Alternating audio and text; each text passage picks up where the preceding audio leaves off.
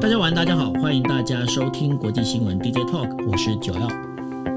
Hello，大家晚安，我是 Dennis。是，那呃，今天呢，我们为大家带来哈，今天的时间是二零二二年的一月十一号。那我们今天为大家带来的五则新闻，分别是呢，呃，大家知道现在乌克兰的危机哦，现在美俄它还在继续在谈。那在谈的话，那反而是把那个整个欧盟啊，因为把它变成好像有点像局外人一样哦。那这当中的话，我们也会稍微谈到，就是哈萨克总统呢，他也在讲说，俄罗斯呃为首的部队这两天已经开始做撤离的一个动作喽。那到底这整个实际的状况是怎么样？待会我们来分析给大家听。那另外的话，北韩哦，在过完年年之后呢，已经连续两次发射了弹弹道飞弹了。那日本当然他强烈表达遗憾呐，这些谴责啊这些相关的事情。但是呢，这个到底这对于整个朝鲜半岛的这个僵局会不会造成一个影响？那这部分我们会跟大家来讲。另外的话，呃，我们在讲哦，美国的后院呢被割韭菜，怎么样被割韭菜呢？因为美国，当然我们在过去的那个国际新闻 D DJ Talk 里面都经常在跟跟大家提到一件事情，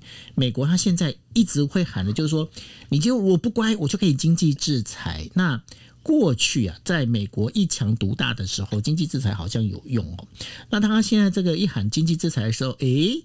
有人就说没关系，美国给你制裁来，我这边我来给你这些呃，你们大家呢有一些好处给你们哦。那是谁来割他的韭菜呢？到时候我们来跟大家讲。那另外的话，呃，联总会最近的新闻也蛮多的哈，因为包括了就是联总会主席主席鲍尔呢，他提名已经通过了哈。那那他也是希望能够防止过度通膨。什么叫做防止过度通膨？到底怎么一回事？然后原本的那个联总会的副主席呢，他提前离职哦。那为什么他提前离职呢？那最后呢，会跟大家聊到了，就是美国最近啊离职的人口哦，就增加哈，那也增加了过去在只有在中国流行的躺平族。那为什么开始出出现这样的一个啊这这样的一个现象哈？那到时候我们会跟大家来讲。好，那我们就直接进入我们第一题啊。第一题我们在谈的就是乌克兰危机。那在十号的时候呢，美俄两国政府同意继续就乌克兰紧张局局势进行谈判。那双方呢，在二零二一年，也就去年年底的时候，那俄罗斯有提出了欧全欧洲安全体系方面，但是呢，这个整个一个分歧是没有办法被填补的哦。那根据十二号呃，而且十二号呢，还要再开放给北大公然呃公北大西洋公约组织 NATO 来接继续讨论哦。那美俄两国政府呢，他们在十号的时候是在瑞士的日内瓦举行所谓的。战略稳定对话，由美国副国务卿谢啊，就是夏曼，还有就是俄罗斯的外交部的副部长科亚科亚普科夫呢。呃，利亚普科夫，然后呢出席哦。那然后这部分的话，他们在谈了八个小时之后啊，其实呢想要寻求共识，可是好像没有一个很好的一个焦点哦。那然后接下来呢，俄罗斯还要跟北约在十二号的时候举行会谈。那这当中呢，包括了要谈的是俄罗斯、乌克兰在内的欧洲安全与合作组织，也就是 OSCE 哦。这个部分的话，要在十三号要再谈哦。那在整个一个状况里面，可以发现一件事情哦，就是说。俄罗斯跟那个美国还有 NATO 这部分呢，他们有很多的自己的主张哦，正在相持不下。那这个部分的话，我想说，Dennis，现在目前的状况到底是怎么样？其实现在目前的状况，嗯，我们觉得很值得观察，是说美美国跟俄罗斯之间的这个势力的消长，或者是影响力的消长哦。从乌克兰的事件到最近的哈萨克的骚乱，其实我们可以思考一下，就是说过去我们一直都觉得美国很强嘛，当然对一直在强调这个一超多强的体系。可是大家有没有发现，就是从从这个美中竞争开始，感觉起来美国对中国好像也不是说哦讲讲出来中国就会往后退，俄罗斯现在也是。过去这几年呢，从二零一四年，如果针对乌克兰来说，从二零一四年俄罗斯入侵了乌克兰的克里米亚。当时美国采取的经济制裁，一般的解读会说，美国用经济制裁呢，在二零一四年就造成了俄罗斯的一些担心，所以俄罗斯就退兵了。可是这是一方的说法，就是一个一个解释而已。因为俄罗斯当时其实它的目的贺阻的效效果已经达到了，所以也有人认为说他是他是就说时间到了，所以他退兵，并非完全是经济制裁。如果我们说以经济制裁真的可以贺阻俄罗斯的话，那现在其实俄罗斯应该很害怕，因为美国经济制裁的这个言辞。比过去还要更强硬，可是看起来俄罗斯并没有往后退。某种程度可以解释，从二零一四年以来到现在，首先俄罗斯面对经济制裁开始也变得更加的，你说他在呃做好了准备也罢，或者是他跟欧盟国家之前我们有说说过，俄罗斯现在对欧盟的能源供应已经超过了欧盟的能源需求的百分之四十，也就是过去这几几年了，将近十年的时间，其实欧盟对俄罗斯的依赖是增加，并没有减少，并没有因为俄罗斯入侵了乌克兰的克里米亚而大家觉得俄罗斯很可。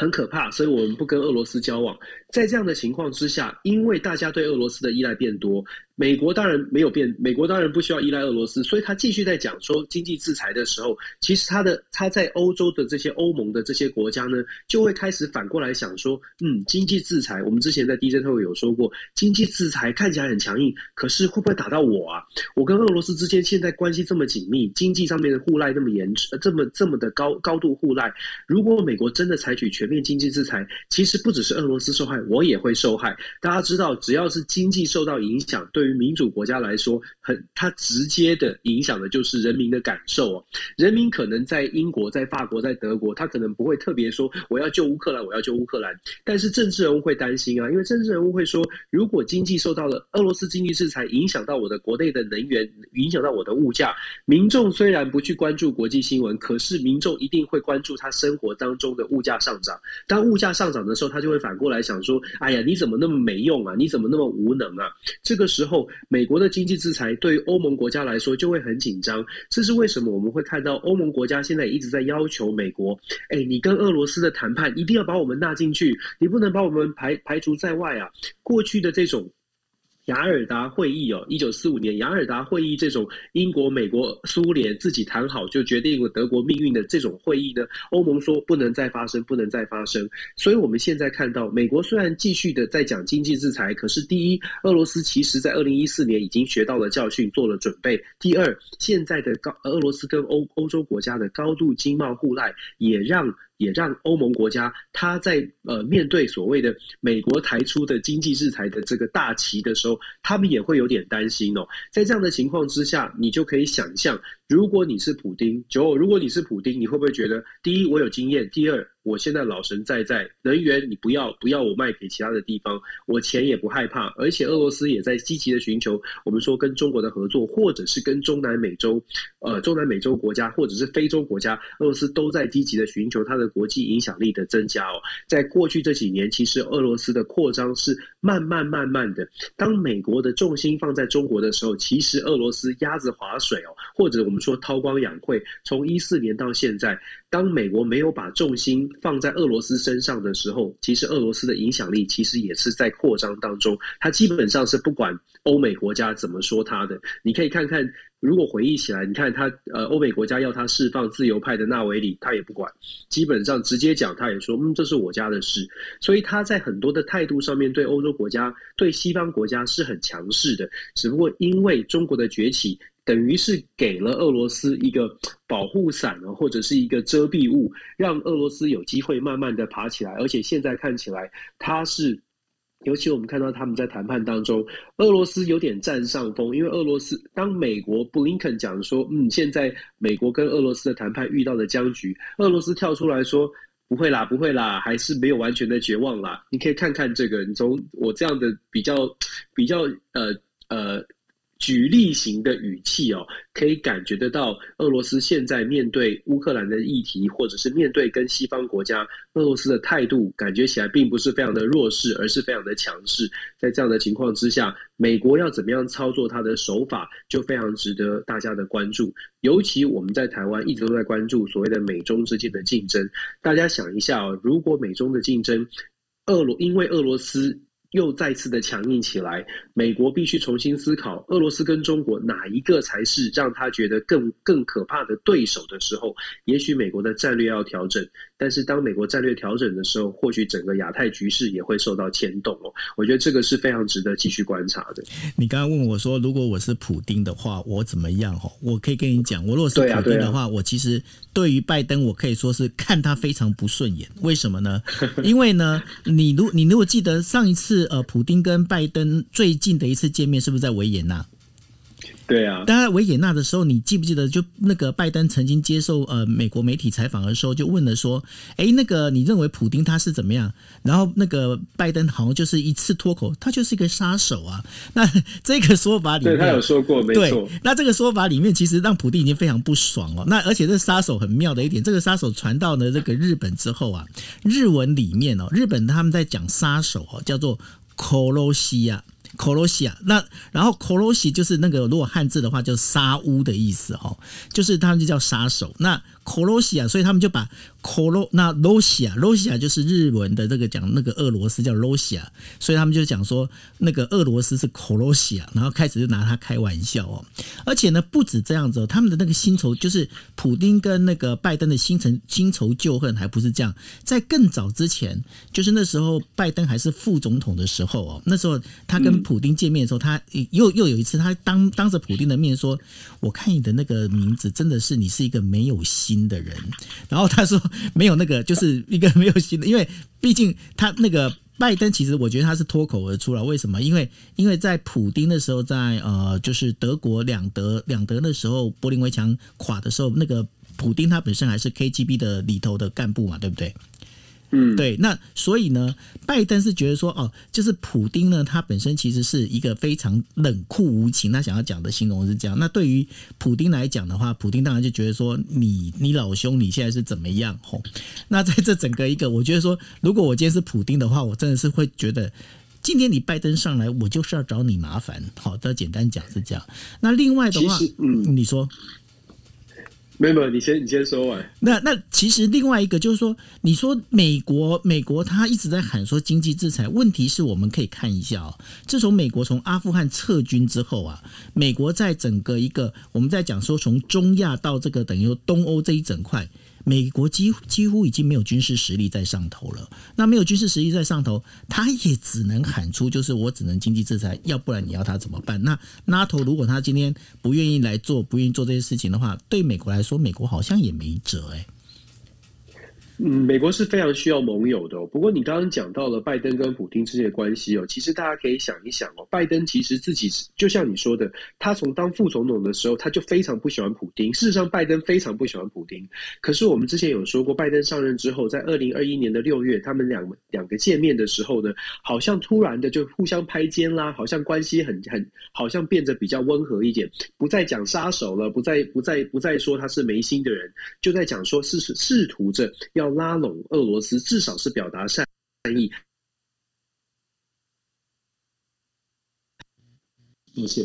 因为当时美国拜登政府上任的时候呢，就已经定调是要继续走着所谓的抗中的路线，所以把中国当成第一对手。虽然拜登自己心中觉得最大的敌人，如果大家回顾我，拜登在。这个竞选过程当中，其实一开始他都一直觉得美国最大的世界上的最大的对手一直是俄罗斯。如果大家想一想，拜登其实大家大家如果回忆的话，很多人当时是批判拜登说：“哦，拜登对中国很亲近，拜登是亲中的。”大家记不记得一开始在在选举的时候，对对，都在讲说。拜登是比较轻中的。拜登在选举过程刚开始的时候，也一直在讲说，俄罗斯才是最可怕的，普京才是最大的敌人。可是为什么后来做出这样的转变？因为川普时代，川普跟普京之间的关系非常的微妙。因为川普并没有这么讨厌普京，某种程度上来说，川普一直都觉得强人政治是合理的。所以，川普在他的任内对俄罗斯的态度，虽然觉得俄罗斯是威胁，但是川普在在这个抗中的路线上面，慢慢把美国的对手。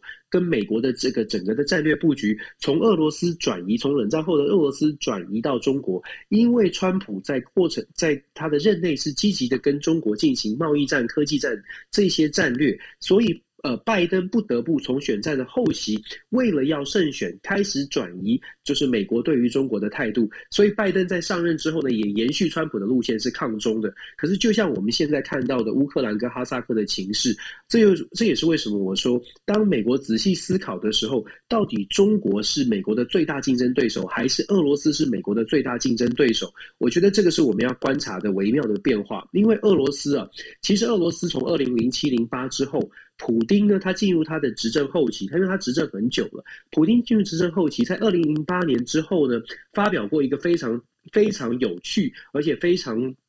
有这个宣示性的这个文章哦。普丁说什么？普丁说他觉得分裂出去的这些前苏联国家呢，都是属于俄罗斯文化圈、大俄罗斯，或者是所谓的。恢复苏联荣光的这种想法，一直都在普丁的心中。从二零零八年之后，是越来越明显。当他国内的权力稳固，而且俄罗斯也逐渐的缓步在提升、缓步的在发展的时候，普丁的这个野心或抱负其实越来越明显。但是他不像习近平哦，或者是没有。或者是普丁其实暗藏的更久一点，因为毕竟是 KGB 出身了。普丁不像习近平敲锣打鼓说全世界来中国梦，他没有说俄罗斯梦。俄罗斯所所盘算的，或者普丁希望他在结束任期之后，现在他六十九岁，他希望他留下的这个。光荣，或者他留留下的这个叫做诶，英国叫做 legacy，可能就是要把大俄罗斯的共荣圈建立起来。这个大俄罗斯共荣圈就包括了哈萨克，包括包括了吉尔吉斯、塔吉克这些国家，这些从从前苏联分裂出去的，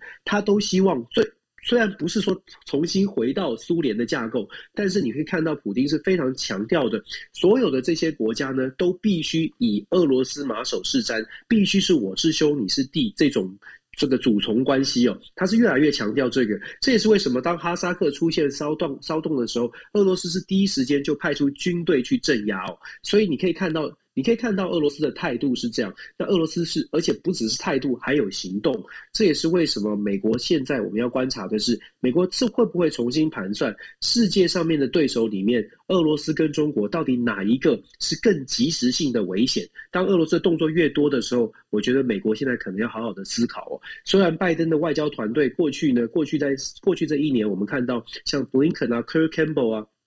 Jack Sullivan，他们都是呃谈到很多的亚亚洲的政策，可是别忘了，其实他们对欧洲的琢磨也很深，也很了解。所以我觉得整个美国在，尤其在拜登的后期，如果需要找一个竞争对手，然后来凝聚美国共识的时候，哪一个是比较迫切的危机？这是我们要观察美国态度会不会改变，然后整个的这个国际局局势会不会因为俄罗斯越来越大声说话而开始出现一些变化？这个我觉得很很。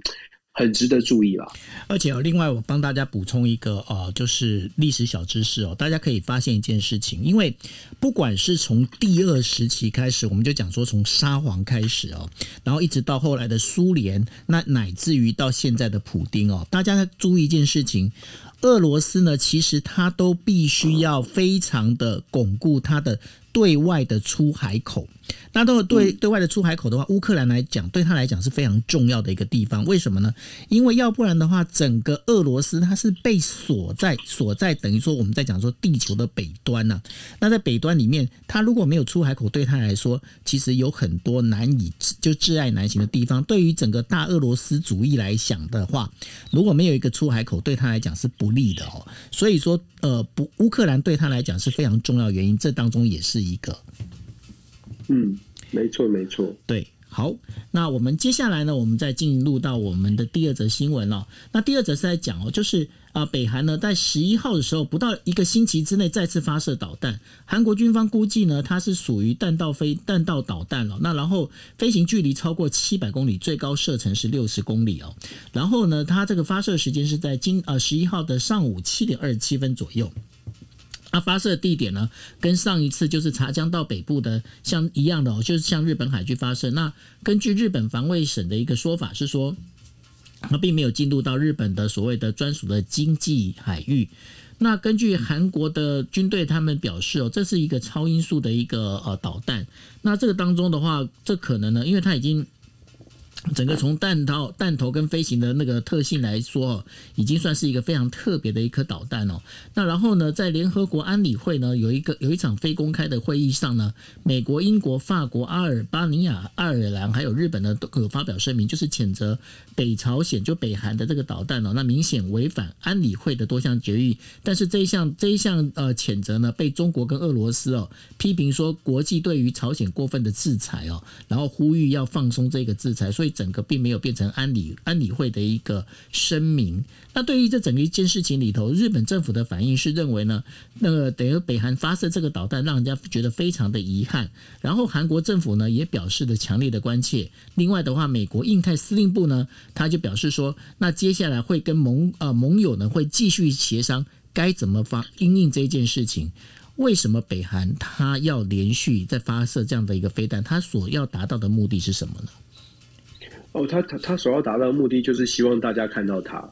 就是说，呃，基本上对内对外都有它的意义存在哦。对外，它绝对是希望大家看到它，尤其是美国啦。其实北韩现在遇到的蛮大的问题，从二零二一年以来，或者说疫情之后，我们都一直在怀疑北韩是不是国内的经济的状况非常的不稳定哦。因为疫情呢，在北韩的消息传出来的很少，好，感觉起来北韩好像没有疫情的爆发，但真实的情况到底是不是这样，其实没有太多人知道。那再加上北韩其实长期以来受到美国的经济制裁，造成北韩其实自己本身它的经济很难有发展。如果在过去的过去的期间呢，如果是在经济制裁之下，如果北韩又刚好遇到了譬如说天灾，呃，或者是所所谓的旱灾、干旱的情况，北韩的农作物就会欠收。这个这个这样的事情确实在二零二一年有发生哦，包括金正恩他自己都说要共体时间，包括人民劳动党大家全部都要下乡去开始工作，某种程度就反映出北韩的经济的条件非常遇到非常大的挑战。北韩的经济条件遇到了挑战，那么北韩最快的解决方法就是希望美国可以减少或者是离，就说解除对北韩的经济的禁运跟经济的制裁。那么。美问题是，美国在现在，拜登政府在现在国际局势，我们刚刚讲讲乌克兰，讲哈萨克，讲中国，到处都是挑战的时候呢，我们有没有发现，其实美国对北韩基本上是在这个排序里面排的非常后面，就基本上它就是一个。呃，就是要一个一个小朋友在吵，可是美国不太理他，有点可怜呢，就是说有点无奈，所以北韩必须要用更大的动作，对对外来说，必须要用更大的动作引起国际的关注。现在确实有国际的关注，但是那个关注的程度，大家也会评估，你到底是你到底是呃，只是要炒着要糖吃，还是你真的会造成威胁？比较令人担心的是，目前以美国现在分身乏术的情况来看，恐怕如果你没有呃，如果北韩没有真的造成什么样重大的威胁，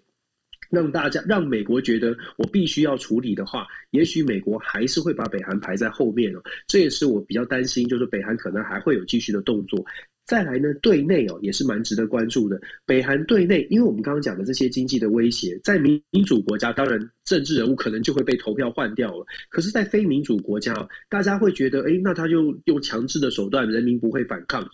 其实经济的条件如果太差，北韩的人民虽然不会反抗，但是民怨会起来，不会不也许不反抗这个专制的政权，可是他会有骚乱，会有混乱，会有要求，譬如说吃不饱穿不暖，一定会有要求。为了要避免这种社会的动荡，其实北韩呢过去一直都实行的是每一个专制的领导人，包括的他的祖父、他他的父亲，都在美国北韩的国内有进行非常强力的这个。意识形态的教育哦，这个在北韩的教育或者是北韩的纪录片，大家都可以看得到。金正恩金呃金金正恩的祖父或者是父亲都有强烈的这种灌输这种爱国教育，在爱国教育当中也都包括了对于领袖的忠贞忠贞服从。这个忠贞服从的意识形态的洗脑或者是爱国教育了，基本上都是过去的一一一路做法。可是到目前为止，金正恩还没有自己确定的一个金正恩思想或金正恩主义，导致目前的这个教条呢，都还是在遵循着这个伟大领导人。可是这个伟大领导。还不是金正恩，这个主意还没有落实到脑这个北韩人民的脑袋当中，所以在今年年初一开年。一开年的时候，金正恩对北韩人民的这个演讲，可以讲呢，可以看出来，现在开始金正恩已经意识到要建立金正恩主义了。所以他强调北韩要经济生活要好，然后北韩要有更强的这个国家的意识，大家要团结凝聚力，然后凝聚呢凝聚在我们伟大的国家、伟大的经济跟伟大的军队上面。所以在因为要凝聚这种国家的意识，金正恩主义，现在北韩不论在。包括经济要开始好转，然后在经济不能好转的情况之下，北韩能够展现给国民看到，呃我们北强大的北韩还是很有实力的。那么北韩就必须要让人人民看到他的这个武器很厉害，他的这个军事设备发展的让北韩觉得很骄傲。所以在这种情况之下呢，北韩试射飞弹，就像我说的，对外是希望国际关注，对内是要确保金正恩的政权，尤其是金正恩思想可以慢慢的形塑出来一种可以。以洗脑可以让人民一像像对待他爸爸跟对待他祖父一样的这种爱国情操，或者是忠贞的忠贞的服从领袖的这种这种观念哦。我觉得北金正恩现在慢慢在做的是呃做的事情是这样，所以我们说解解读这个试射飞弹哦，可能要从呃内外两个层面一起来看，会比较啊完整一些。是，那我这边插播一下，呃，刚刚路透社最新的一个讯息哦，就是说。俄罗斯的军队呢，它现在已经在就是乌克兰的东部哦，也就是接那个接近乌克兰东部的这个俄罗斯的国境里头啊，进行大概有三百人的这个所谓的军事演习。那动员的那个车辆呢，车辆兵器大概有三三百多辆的战车哦。然后现在大概就在那这个部分呢进行军事演习。那目前呢，在呃就是俄罗斯的军队在在乌克兰的边境这边的话，已经聚集了。上次我记得我在我们在。去年的时候，呃，去年年底的时候跟大家讲，他那时候聚集了九万九万多的一个军队哦，那现在目前已经增加到十万以上了哦。那这个部分的话，因为在做军事演习哦，那这个部分后面会怎么样？那到时候我们会再帮大家进行关注。OK，好，那我们接下来呢，再谈一下，就是在中南美哦。尼加拉瓜等中南美洲呢，它目前整个一个趋势开始向中倾斜。那美国呢，反就是对于反对这个整个中南美洲一系列的，包括针对政治跟腐败的这样制裁一个措施当中，反而让中国呢利用的这个经济支持哦，快速的收割这个美国后院哦，就是在割美国的韭菜。那美国呢，就是越是要求中美洲解决问题，那面临的就是反而是中国影响力越来越加大哦。这当中就是可以从尼加拉瓜总统。奥尔特加呢，他在十号的时候宣布，呃，就是宣誓仪式上表示说，感谢中国无条件捐赠疫苗哦，因为尼加拉瓜在跟呃尼加拉瓜在跟台湾断交之后，呃，跟中国建交，然后立刻呢就可以收，就已经收到来自中国国药集团捐赠的一百万份的这个疫苗，就是新冠疫苗，而且呢，两国之间的合作还不仅是疫苗而已哦。奥尔特加呢，还准备在尼加拉瓜跟他他所处的这个太平洋跟加勒比海之间建建造一条新的运河。这条运河呢，原本在二零一四年的时候就已经要准备要建造，但是后来是失败的哈。那这一次如果跟中国再重新建交的话，这一个部分的话，应该会恢复。那奥特加政府呢当中会对中态度会如此的这个转变，其实最主要还是跟因为跟美国关系恶化。那奥特加政府呢，他们在总统选举的时候拘留了他，就是奥特加呢这个。拘留的他的一个对手啊，那举行了一场没有对手的一个选举。那美国批评这一场的总统选举是一场闹剧哦。那在这部分的话，尤其是在十号宣布的话，就是跟欧盟合作，对于呃尼加拉瓜的这些政府高级官员实行签证的限制，还有经济制裁。那同样的，萨尔瓦多也是一样哦。美国也是认为，就是说萨尔瓦多的这一些高级官员呢，他们有一些不不会不当的，就包括了他是暗中呃向帮派投资啊，去呃就是提供金钱补偿啊之类的这些东西。所以呢，美国政府也对了。萨尔瓦多的高那一些高呃就是高官呢进行所谓的制裁，结果导致于的这萨尔瓦多对于美国也非常的不满哦。那因为这整个一个制裁的这个状况里头，那这使得呢中国刚好趁机呢跟这些中南美洲的国家呢开始建立邦交，也就等于说进驻到整个美国的后院过来了。那 Dennis 一般来讲应该是。那个拜登他对于外交的这个手腕应该是不错的，那可是看起来他当任了总统之后，反而造成了很多分崩离析，他的友邦啊，这分崩离析的状况，为什么会有这样的状况发生呢？其实呃，确实是大家看大家的感受哦。光是听九欧你刚刚报这个新闻，一连串的这些动作或者是一些新闻事件，你可以有一种感觉，就是好像美国很 hold 不住。美国 hold 不住的一个关键原因，我自己的解读了，就是拜登政府呢，拜登确实他在这个政治圈，尤其在外交领域，真的是打滚了三四十年。照理来说，他应该是有智慧来处理这些问题的。可是我个人会觉得，拜登跟他的团队现在有一个地方是有一个部分是误判，也是我们之前。DJ 特会有在分有在分析的，就是对外交的事务上面所谓的权利哦，权利就是大概威胁跟利诱两种两种走法。过去的美美国因为在一超多强的体系当中，美国很强的概念嘛，对不对？没错，没错。当时当美国很强的时候，拜登的成长过程或者整个从政经验都在基本上是美国还算很强，有实力一锤定音。不管是给钱给糖，还是有用巨棒来打人，基本上美国那个实力都是超过大家的。可是当美国的实力很明显的没有办法拿出足够的糖果，没有办法拿出足够的利诱，也没有办法拿出足够的这个军事的实力。虽然美国现在军事实力还是领先哦，但是拜登政府觉得我们不需要用这个。我们需要，我们可以用更多的国际的谈判，忘记了其实背后这个军事实力的这个造成带来的影响力跟权力，其实才是最大的支撑。所以一，所以我们之前一直在讲说，美国的军方或者是鹰派人士，甚至不是鹰派人士，现在包括国际关系的学者都在分析，当拜登只讲外交政策、只讲谈判的时候，包括了只用经济制裁，其实会让更多的国家推往非常现实主义，就是会推往非常。非常只注重自己国家利益的这个方向去前进，而忽略的可能还有国际合作的空间。与奥以奥地加的这个例子为例，有中南美洲这些国家为例，当年为什么美国可以说呃我我要经济制裁了，大家会害怕？因为当年这些国家面对美国的经济制裁是没有其他选择的。他选择中国和俄罗斯都没有办法足够给给予他足够强力的支撑，包括了经济支撑或者是军事支撑都无法。可是现在情况不是这样了。现在呢，奥地加可以大可以说哦，美国很坏，美国不遵守我们的不不尊重我们，我们要选择中国，选择俄罗斯，因为现在的中国跟俄罗斯，它的实力包括在经济上可以给他的金钱的援助，或者在甚至在军事上给他的军购的帮助，或者俄罗斯可以给他的军火。事实上都足以让他就算不能打赢，但是也觉得哎可以用，或者是还不错。在这样的情况之下，这些国家哦，面对美国的经济制裁，就会反过来想说：你给我的不多，你又怪我这么多，那我为什么不选择别人呢？这是我们为什么讲说，当美国没有办没有意识到现在的体系已经不再是一超多强，而且这些小国也会去盘算，你美国强这个强度不够的时。之后，那我就选择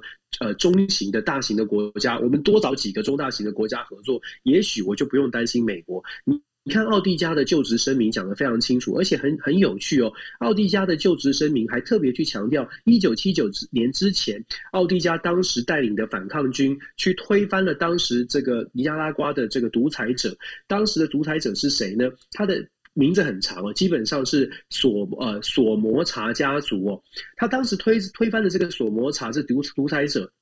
索摩查就是美国去力挺、去支持的这个呃尼克森总统在背地支持，所以他为什么讲这段历史呢？他要凸显的是，你看美国就是支持我们，就是就是让我们尼加拉瓜过去遭受到独裁者统治的背后的魔头，所以他去讲这个事情呢，是要让尼加拉瓜的人，或者他要去阐述的是，我们要现在面对美国，美国并不是一个这个正义使者，美国。就说要重新打造美国在尼加拉瓜人的心中的形象哦，当然这是他的解读，当然我们也可以有不同的看法。不过我们也必须要反思哦，现现在的国际关系当中，有的时候我们常常会站在某一个角度来思考，我们会觉得西方民主，因为台湾也是民主国家，所以我们会站在西方民主的角度来看，民主国家看起来都是比较友善的。可是某种程度，我们反过来想，民主国家所做出来的一些国际关系的决策，是不是真的对大家？是公平的，尤其我们看到许许多的许许多多的战争发生，或者是许许多多的政治决策，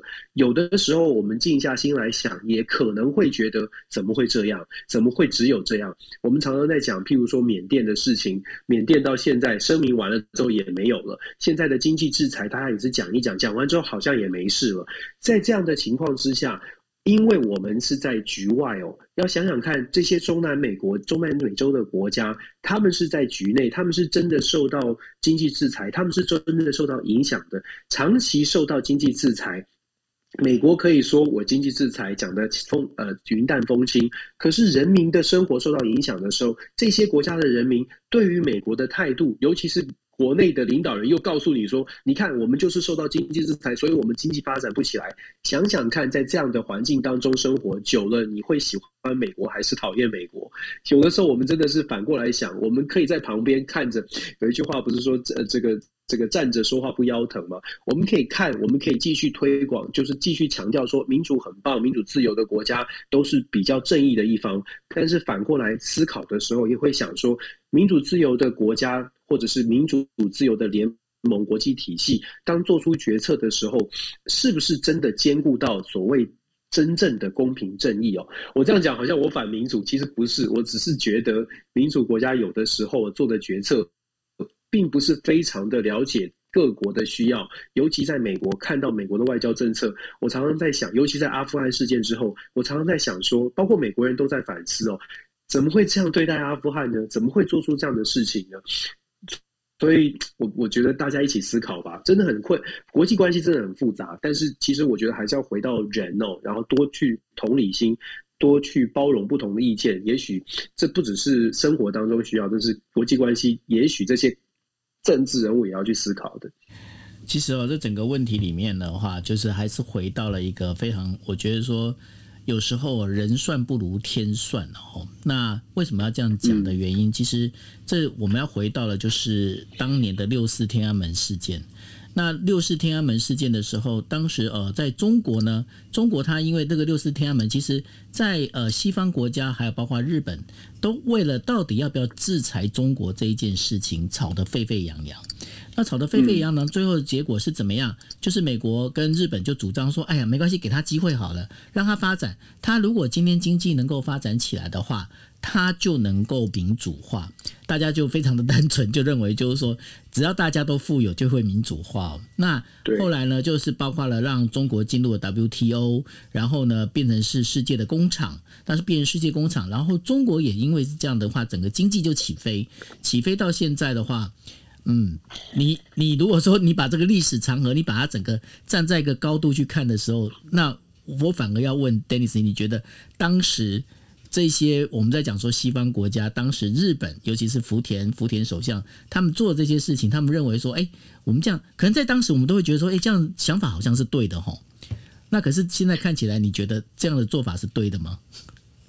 我自己的浅见啦，这样说吧，我自己的浅见是觉得说，其实中东西文化的差异呢，并没有真的被深入的了解，也就大家就是只是在表，就像我们说的，当时的当当为什么当时感觉会是对的？因为当时大家回想的话，当时呢，其实西方国家，尤其是美国，美国就一直想着，就像九欧你刚刚讲的，美国就一直想着，只要经济开放了，经济自由了，中国就会改变。你现在回想，你就会发现。那就是对于中国并不了解，或者对于中国共产党并不了解。为什么不了解？可是却开始就是从西方的观点就觉得啊，只要他有钱了，他就会想多了，他就会改变了。因为这样的不了解，导致做出来的决策就是美国观点的，或者是民主国家观点的决策。这是为什么我们一直在讲说，如果真的要把国际关系呃处理好，或者真决策是可长可久的，就真的要互相去了解。彼此之间的差异，了解别人在想什么。可是到目前为止，我很直白的说，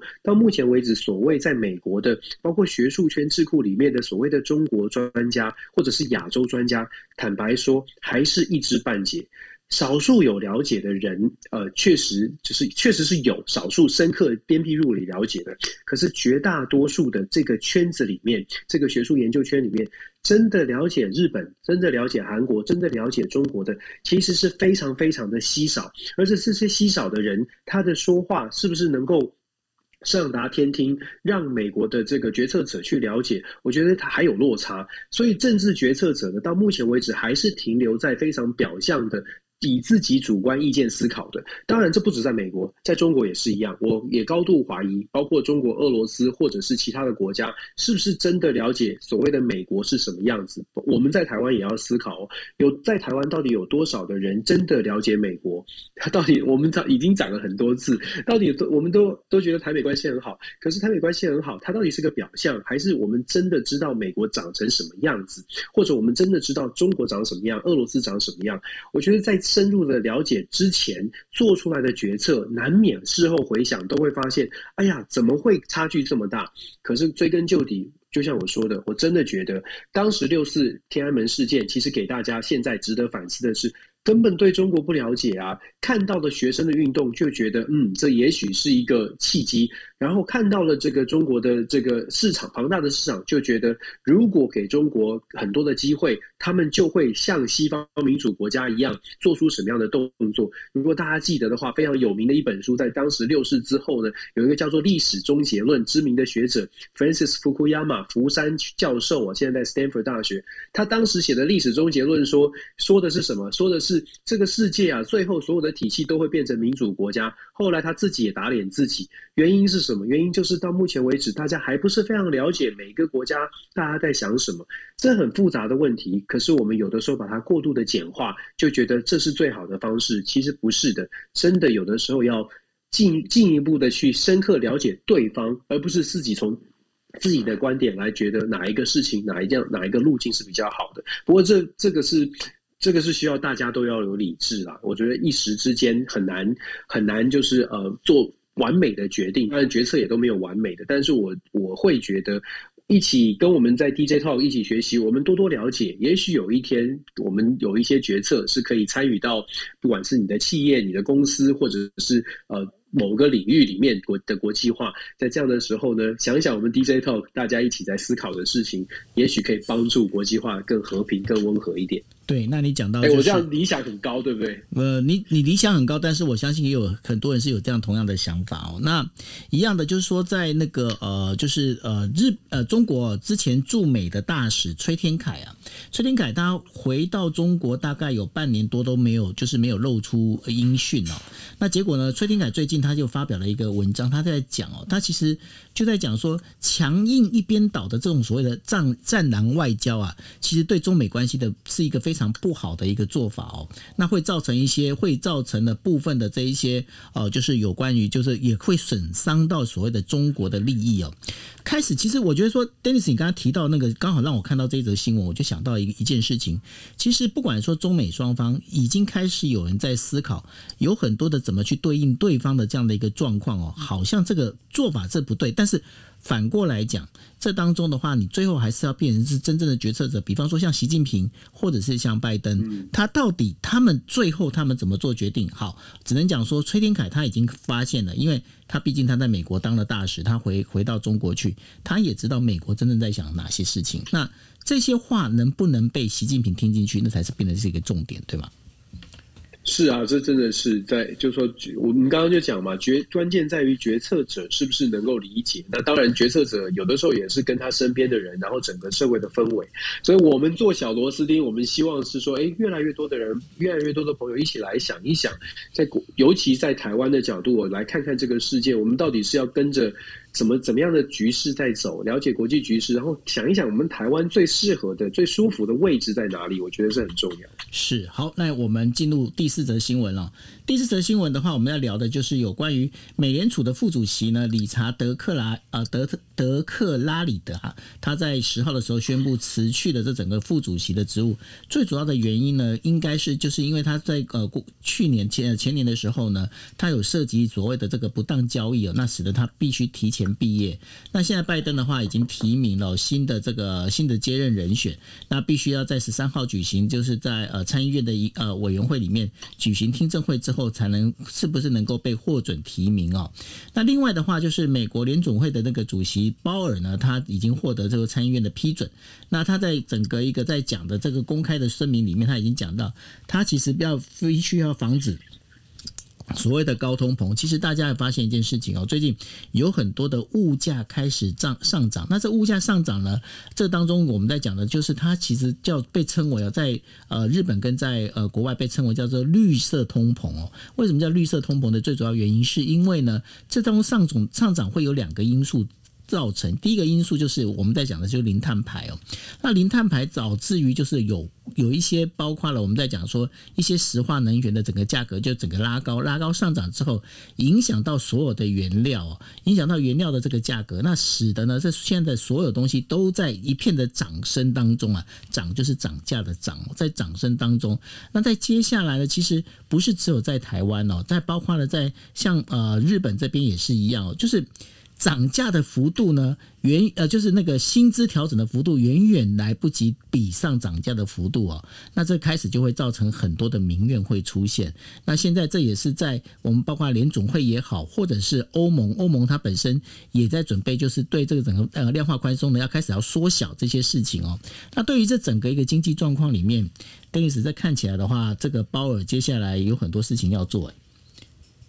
他是有很多事情要做，而且让人家担心。他今天其实正在国会进行听证会，就是说他的任命就是续任的任命听证会。很今天早上一开一开始这个听证会的时候，其实就已经闻到了浓浓的政治味。其实我们知道联准会它应该是比较中立的独立机关，因为它是就说央行的概念嘛，它是控制货币政策的，所以应该是要政治中立的。可是呢，你可以看到现在美国的政治分歧，在这个听证会上面，在公听会上面已经开。一开场就讲得很清楚，民主党跟共和党分别有不同的要求哦。共和党当然是全力的抨击所谓的 inflation，就是通货膨胀上升。他要求鲍威尔接下来的任期一定要全力的把通货膨胀降低，这很正常。那民主党的部分呢，他强调的是这个劳工哦，他强调的是呢，工作的机会要继续维持，大量的提供大量的工作机会，让失业率继续往下掉。尤其呢，民主党还强调的是。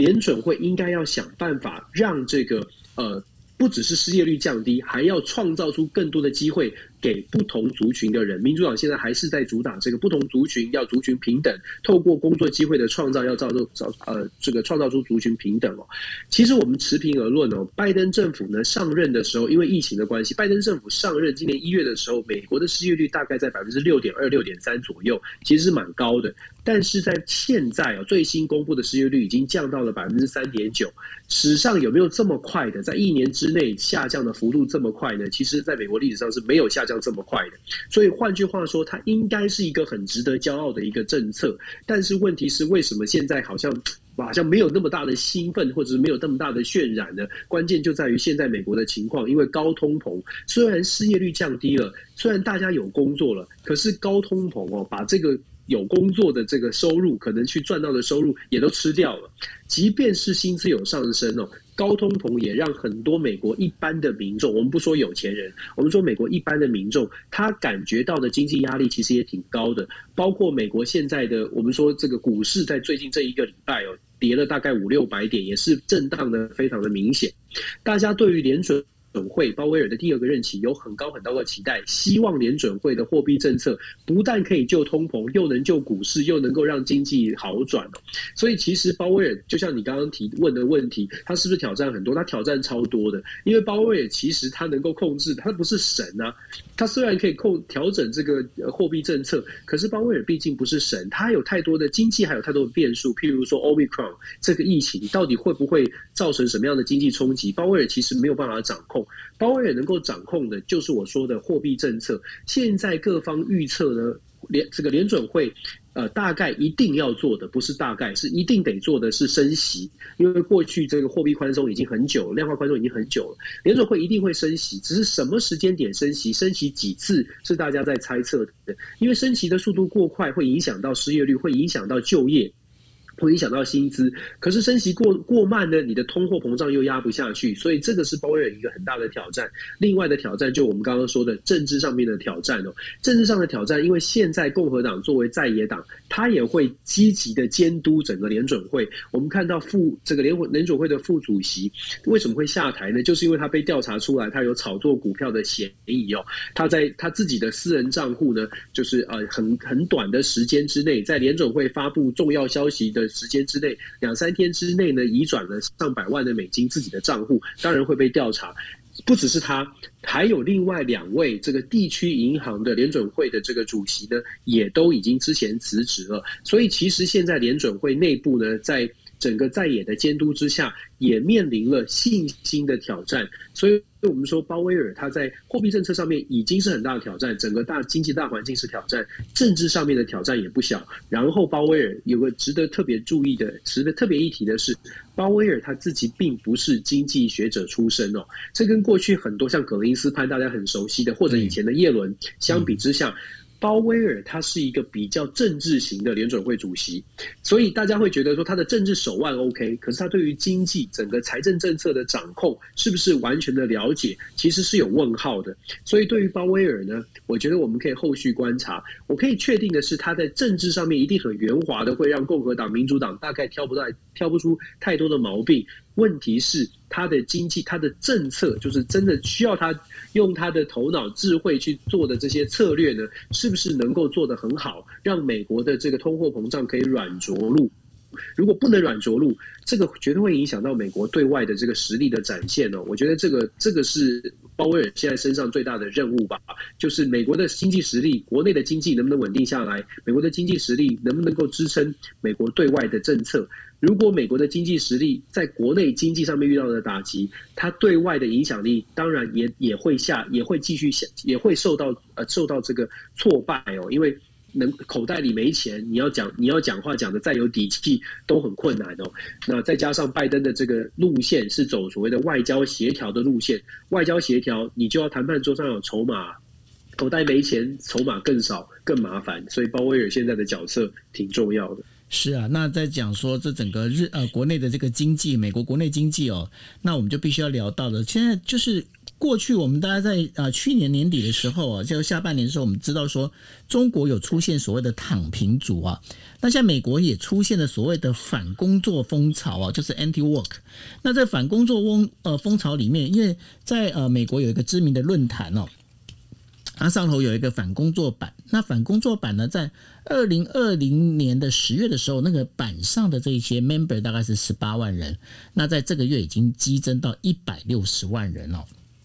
那这个反工作版的版主呢，一个叫福特的这这个人呢，他以前在零售商，那等于说在一般的小那个小卖店工作哈十年，然后呢，后来他祖母就跟他讲，哎呀，你干脆离开那个传统的职场好了。他就怎么就离开了？离开之后呢，他就帮忙人家遛狗，那用遛狗来维持生计，他就再也没有从事我们认为的正经八百的一个工作。然后他说：“哎，我没想到，我我做这事情之后，我觉得我好快乐哦。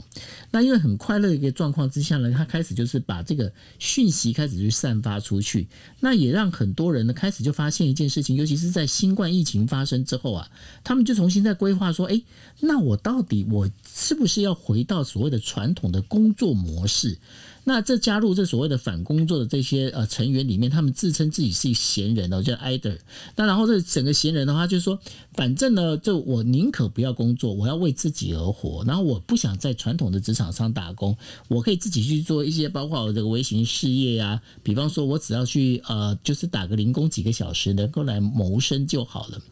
那在这整个一个状况之下。这样的一个一个风潮 d e n i s 你在德州有发现它有开始变多的一个趋势吗？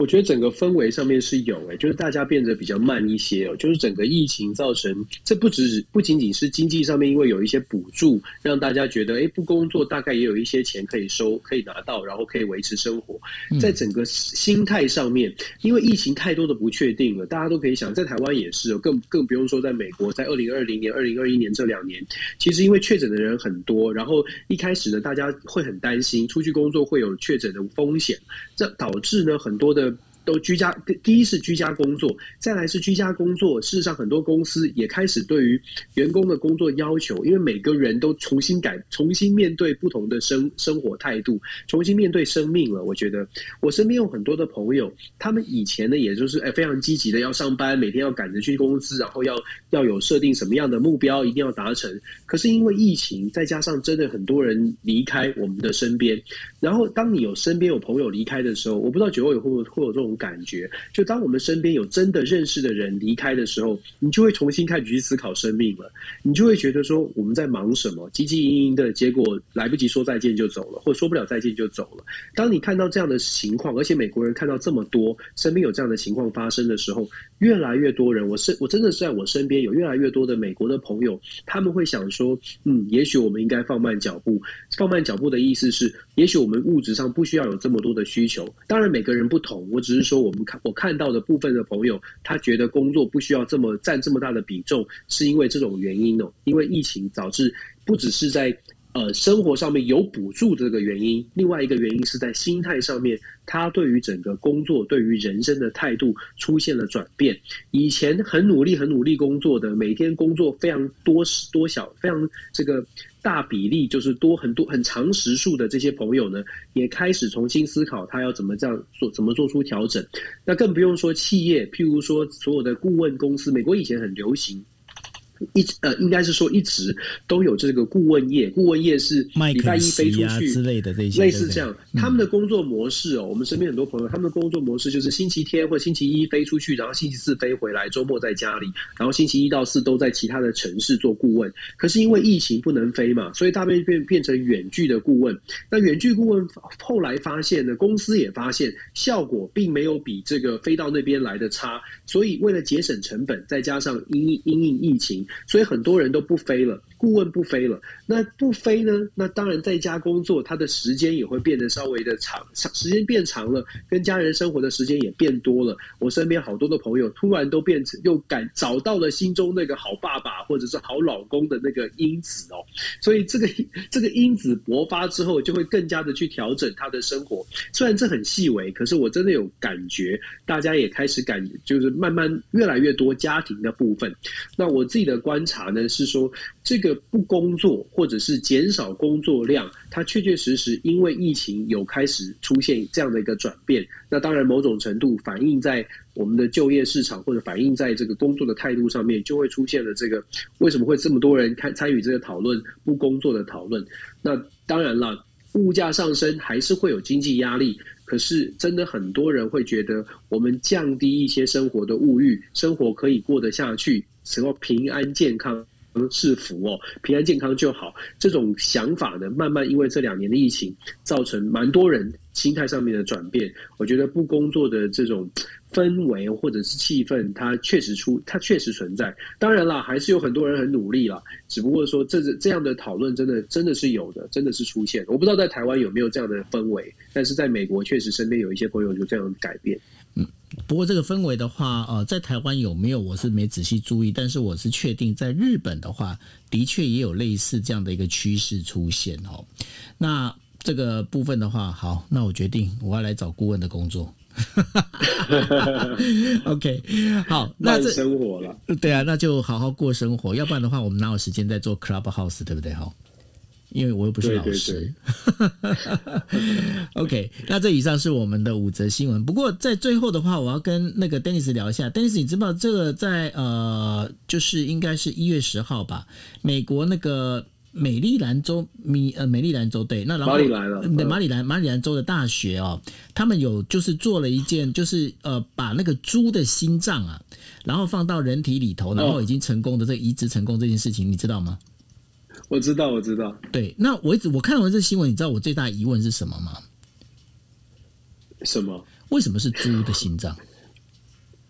猪猪猪一直以来都跟人体，猪好像是跟人体是比较相近的，就是猪的器官跟位置。那更更相近的话，猩猩跟那个人猿的心脏不是跟人更接近吗？